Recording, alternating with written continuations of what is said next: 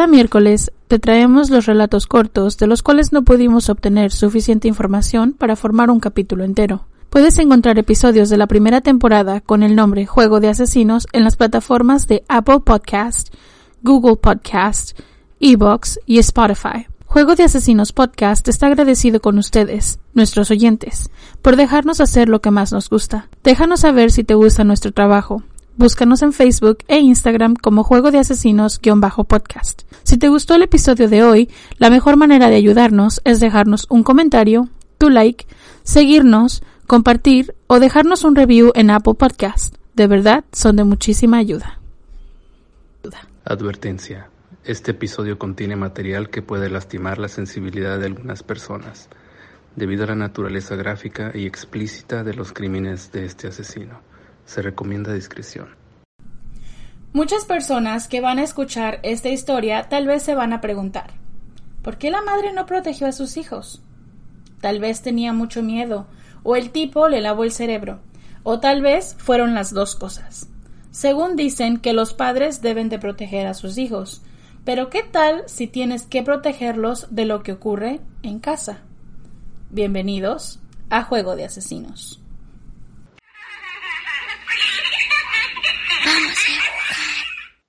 Familia, welcome, bienvenidos Bienvenidos a nuestro mini miércoles. Y felicidades a las personas que ganaron nuestra Sí. rifa. Gracias por participar y congratulations. Sí, muchísimas gracias a América y a Mariana por participar. Thank you. Ah, no se preocupen a los que no ganaron.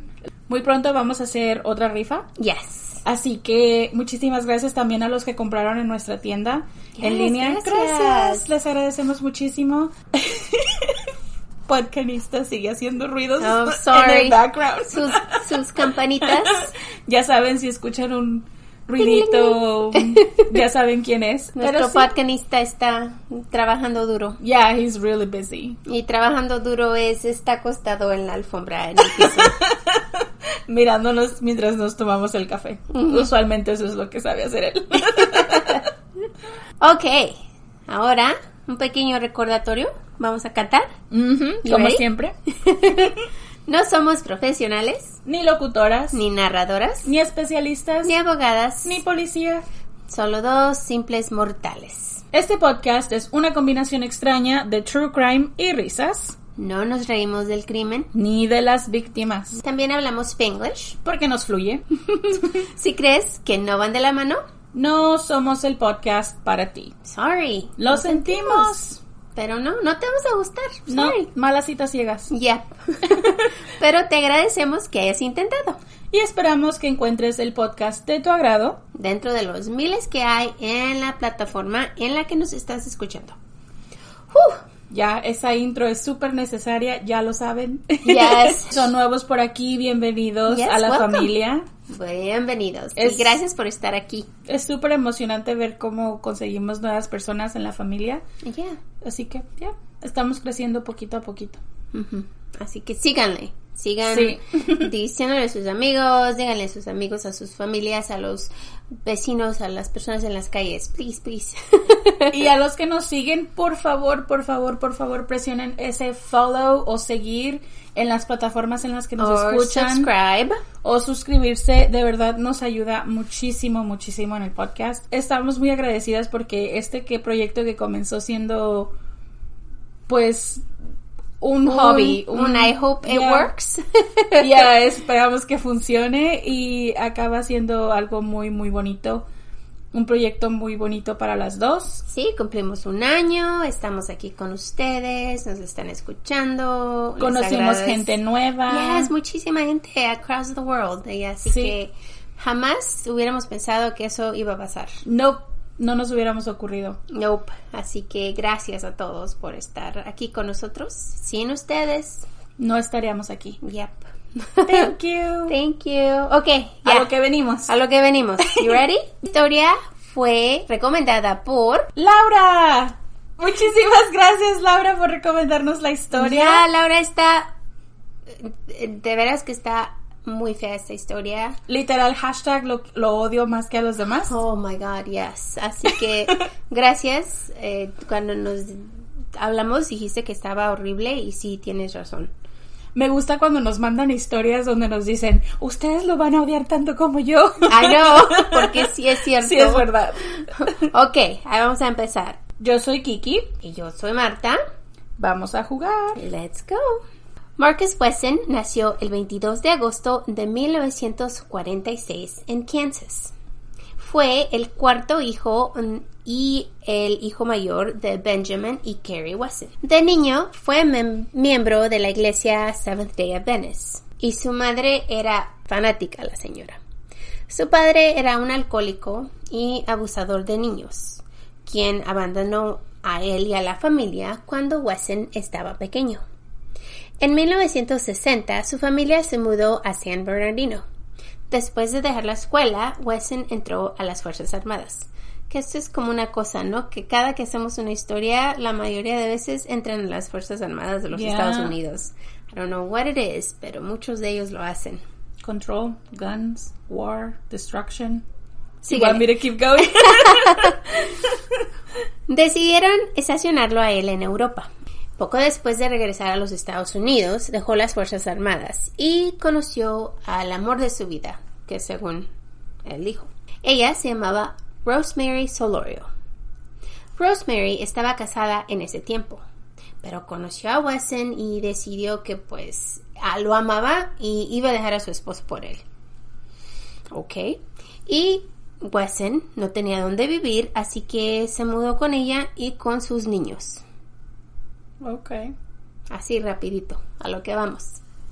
¿No te fijas que la mayoría de los asesinos que cubrimos hacen eso? Ya, Se como- mudan con alguien rápido, como lo hizo Miranda, como lo hizo.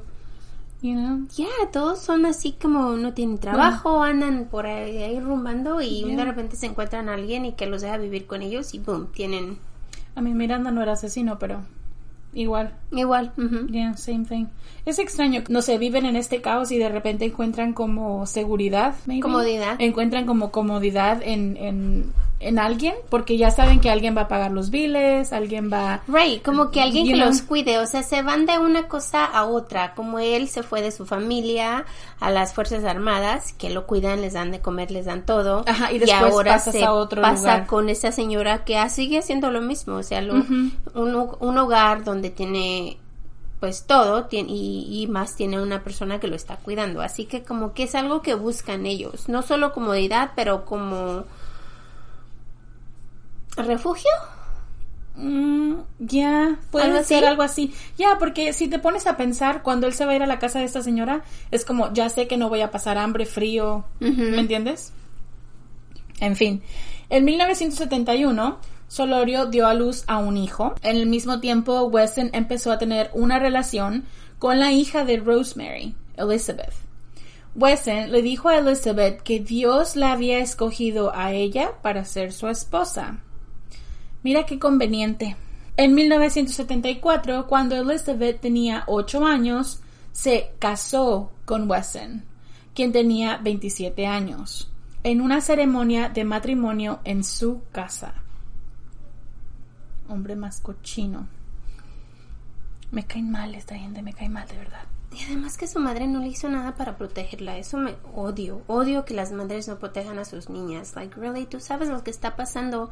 No eres ciega. Pues, ¿Cómo tu novio se va a casar con tu niña? Una bebé de ocho añitos. Empezó a violarla cuando ella tenía 12 años y cuando cumplió 15 se casaron legalmente. Porque aquí en los Estados Unidos, si tienes mayores de 15 años, puedes casarte con alguien si tienes la, el permiso de tus padres. En este caso, el permiso de su madre. Y ella dio la autorización para que se casaran. Ya, imagínate. Ay, no. Ella se embarazó y dio a luz a su primer hijo. Eventualmente la pareja tuvo 10 niños juntos. Uno de ellos murió cuando era bebé.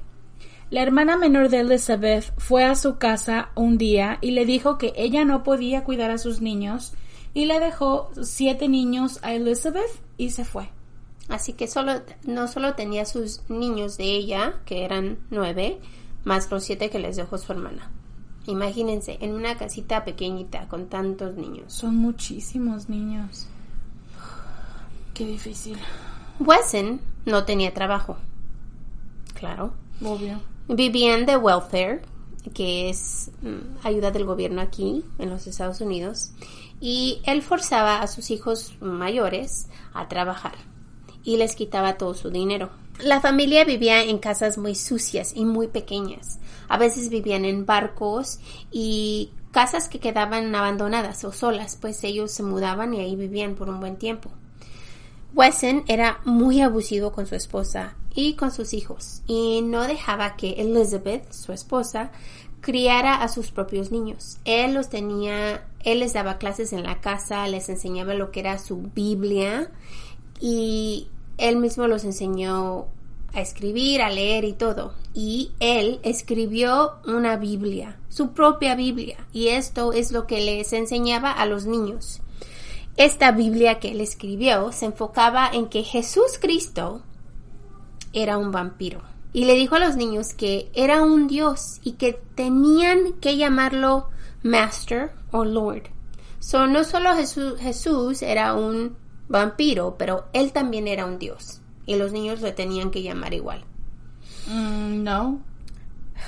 Enseñó a los niños a prepararse para Armageddon o el fin del mundo y les dijo que las niñas estaban destinadas para ser sus futuras esposas, sus propias hijas y nietas y sobrinas. Todos los cults hacen lo mismo, ¿no? Son los cochinos. Ya, todos, por alguna razón en un cult, todos los que son los líderes, de alguna forma tienen que violar a alguien y de alguna forma son los elegidos de Dios para venir al mundo y supuestamente hacer no sé qué diablos, porque al final del día es como like what the fuck.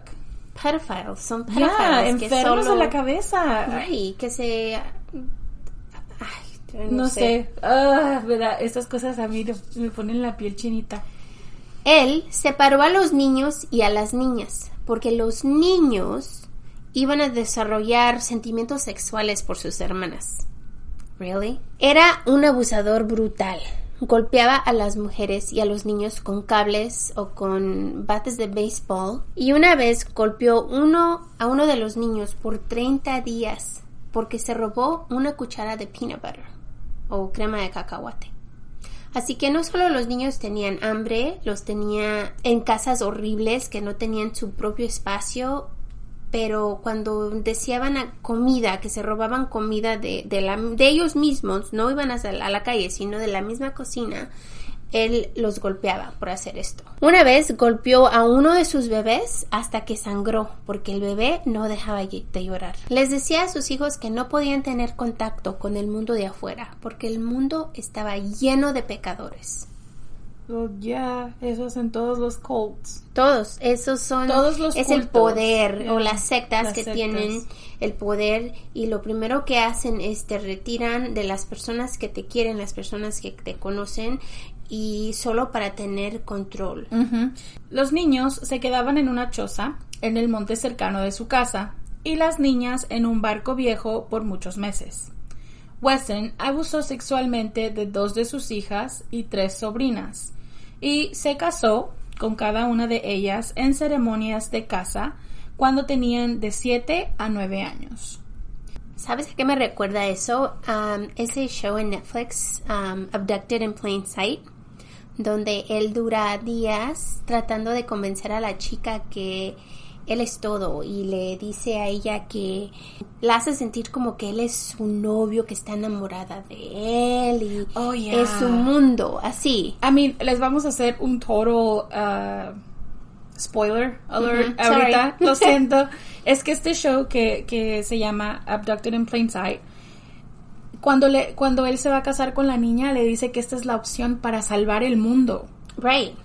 O sea, ni siquiera Y es la como... convence a la Ya, niña. Le, le convence que, que van a salvar el mundo porque se van a casar y ya con eso se va a librar el mundo de todo. Y creo que este hombre hace prácticamente lo, mismo. Es un hombre Como él es el priest y él es el superior y todo esto, ha de decir yo, si ustedes tienen que casarse conmigo es su deber. Pues la- les lava el cerebro, ¿no? A todas.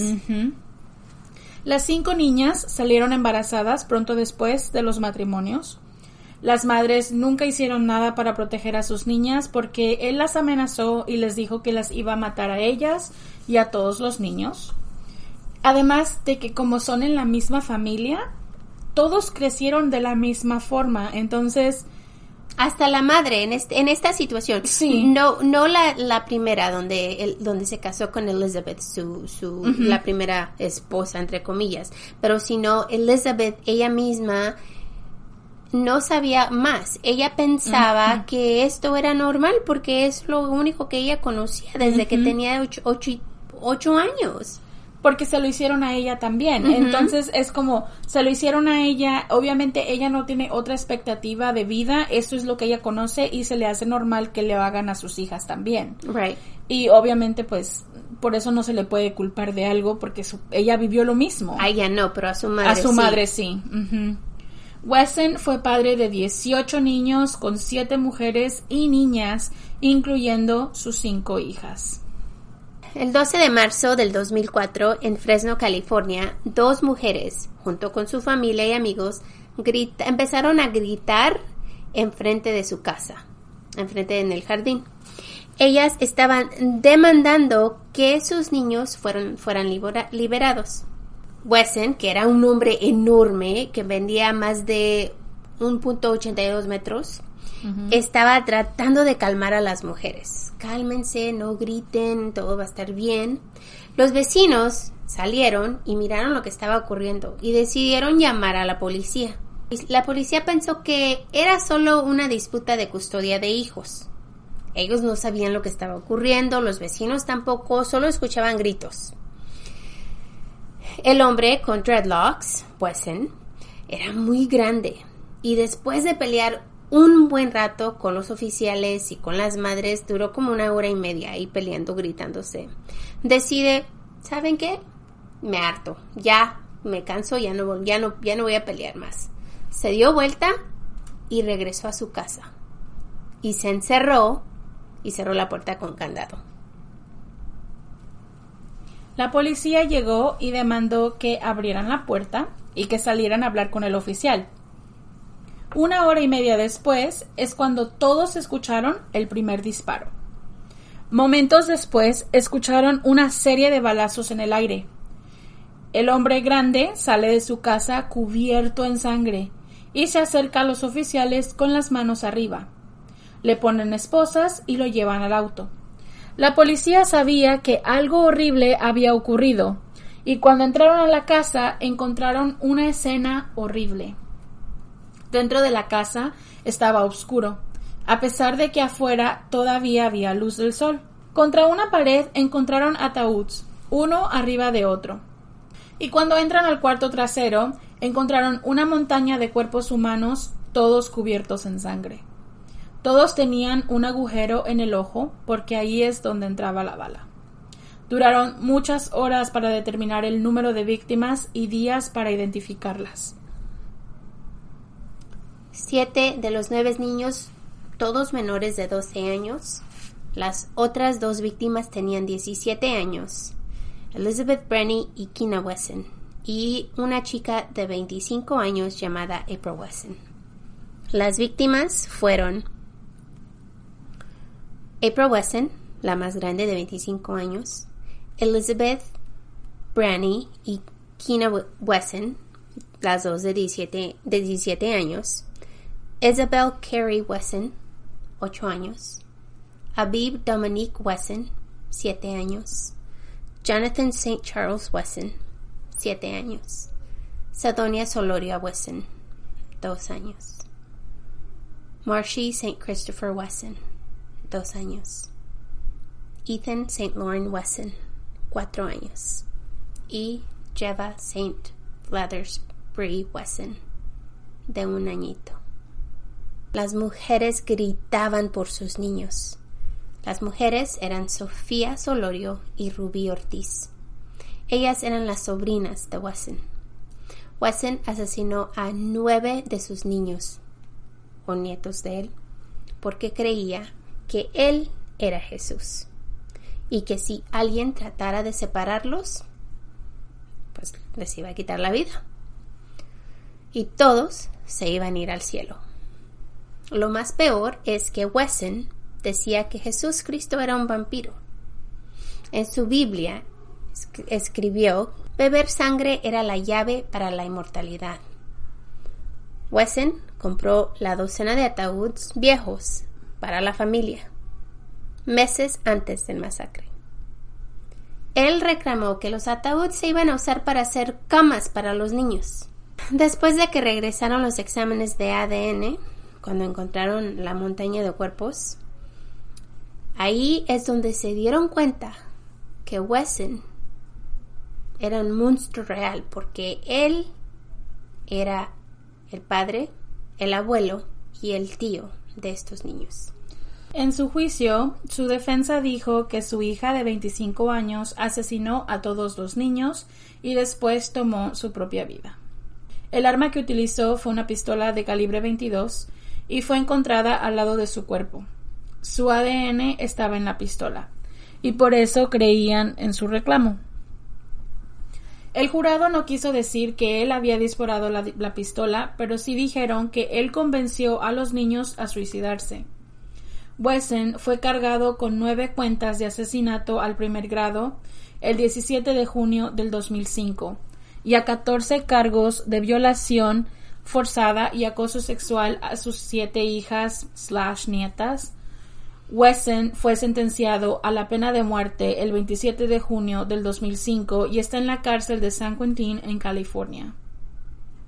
Qué hombre tan más asqueroso. Horrible. De verdad que sí. Durante su juicio, Ruby testificó que Wesson empezó a acosarla cuando ella solo tenía ocho añitos y que él le aseguró que el abuso sexual era una forma de enseñarle cariño a su hija.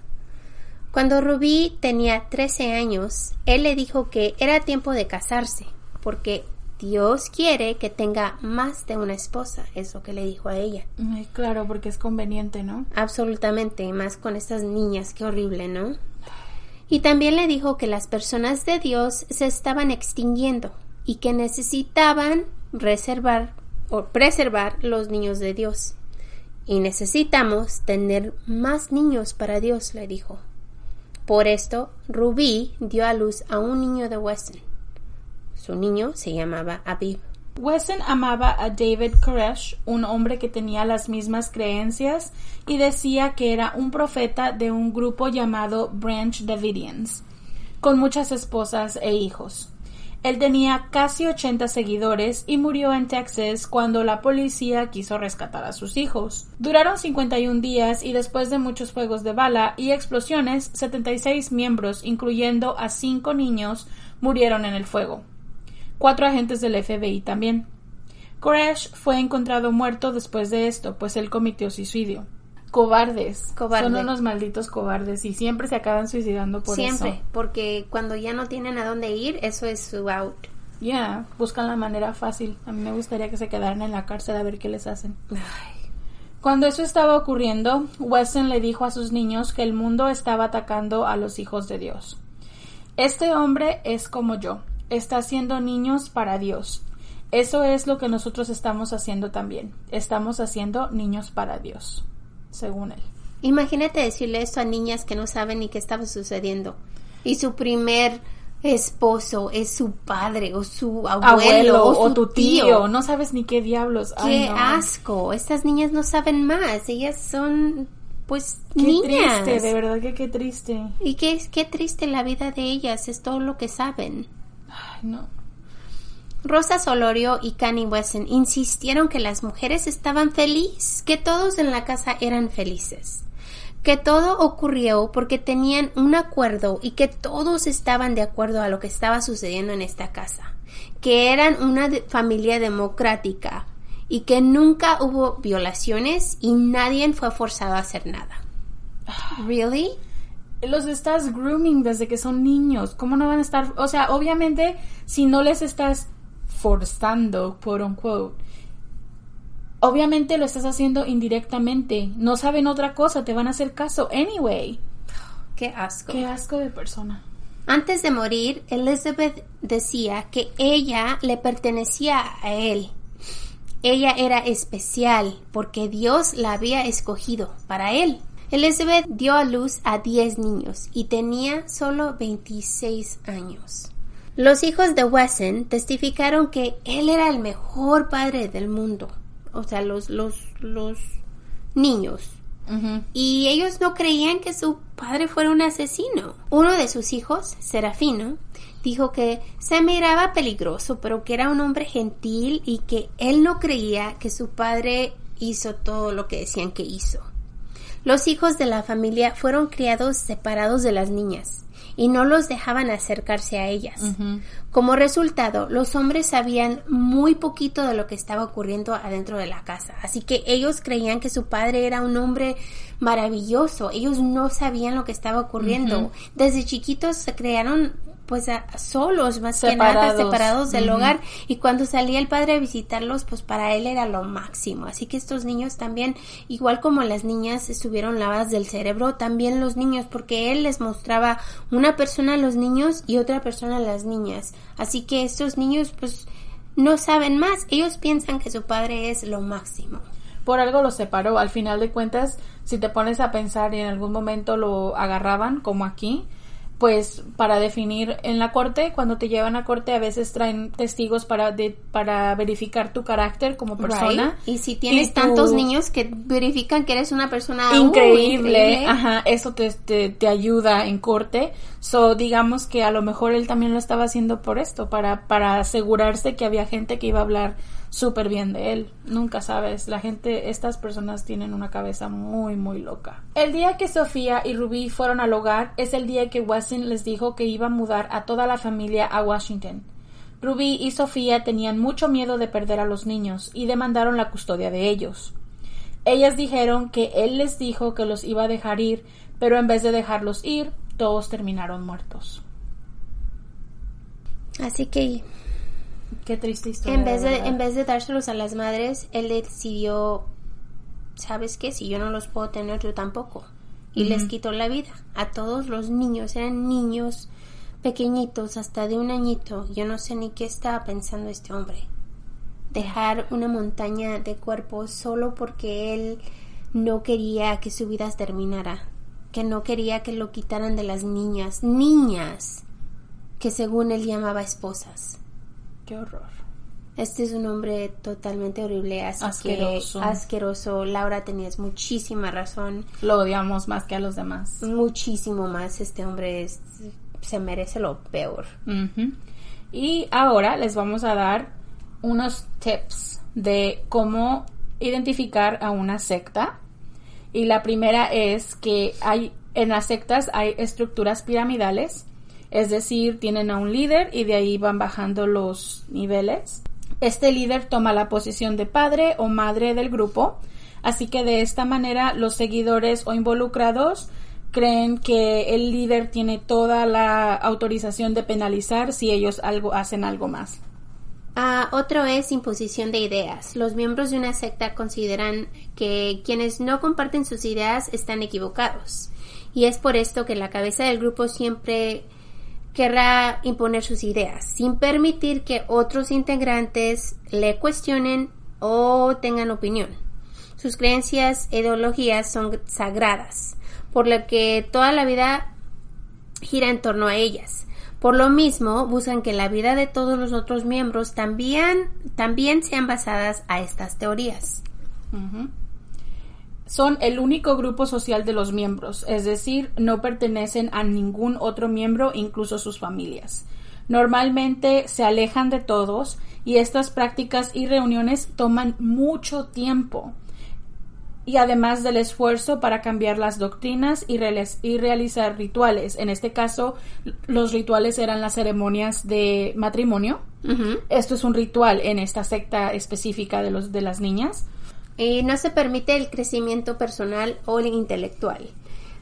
el líder debe mantenerse su postura de ser el que más conoce, pues. Y por eso yo pienso que con él, como todos los, los que lo seguían eran niños, no le iban a decir nada, no le iban a preguntar nada, ni le iban a decir nada, porque son niños, no conocían, mucho, no conocían mucho, así que todo lo que él les decía, ellos estaban Era ley. Era la ley y ellos era lo único que ellos sabían. Y estas son algunas de las formas de cómo identificar a una secta. Lo importante es reconocer los signos y las características a tiempo para que no caigas en los engaños de los líderes del grupo. Así que Mucho así cuidado. mucho cuidado y también es lo mismo si tienen alguna familia algún familiar que tal vez está pensando en estas cosas. Es lo mismo se empiezan a retirar de uno se empiezan a, a quedar tiempo más solos empiezan a, a pasar mucho más tiempo con estas personas que los que los atraen por una cosa u otra. Y, Y es horrible que los metan. Y siempre, por lo general, los líderes de las sectas son carismáticos. oh sí muchísimo. son sonrientes y amables y cosas así. Entonces es bueno saber cuando estás cerca de una secta y decir no y tratar de irte cuando tienes tiempo porque puede acabar mal. Porque igual, a la madre de estos, de la niña de Elizabeth, así él fue como la, como la encontró, era carismático, además a lo mejor ella pensaba que él era pues muy guapo y todo, y por algo o Además otra, venía del ejército, era como, oh, a lo mejor voy a estar bien, you know. Y prefirió dejar a su familia, a su matrimonio, para ver qué encontraba con este hombre. Y no sé si ella se equivocó y al fin dijo, pues es lo que tengo y ya no quiero estar sola con mis niños y por eso lo eligió. Así que igual lo mismo le, pas- le sucedió a ella y ella ya adentro, pues se quedó con la idea y se la pasó a sus niñas, que fue horrible. Esto es una historia horrible. Pobres niñas. Sí. No sé cómo vivieron una vida tan corta y tan fea. Y lo bueno es que, pues, ya están descansando. Y este hombre lo- este hombre lo está lejos, de ellas. Sí. Así que. ¡Qué historia! Ojalá Sí. les haya gustado. Yo jamás la había escuchado. Fue mi primera vez. Así que Yo tampoco lo había escuchado antes, pero qué Ah. triste. es muy triste. Sorry. Sorry, Ya guys. les amargamos el día. Lo Ya les siento. amargamos el día ya. Así Siempre que hacemos eso, Marta. De verdad tenemos I que encontrar algo neces- bueno. denos ideas de cómo terminar, Terminar. en una historia mejor. Come on. Sí, porque como cuando acabamos así en low key sad, es como que, ay, no, I'm ¿por qué? sorry. Que tengan buen día. Es como, déjenles aviento esta bomba de cosas y después es como, bye, have a good day. We love you. Ay, no, estamos haciendo pura gente rota en el camino, man. Así que ya, así por fin terminamos. Ujú. Oh, ya sé qué pueden hacer. Vayan a nuestro grupo de Facebook y ahí nos subieron un video donde un hombre en vez de ponerse sanitizer se puso café caliente y eso me mató de risa. Además que se hace tontito bien. Así como it's fine, It's no me quemó. No me quemó. Está De- todo. deje agarro sanitizer para quitarme lo- la quemadura. Ay, Dios mío.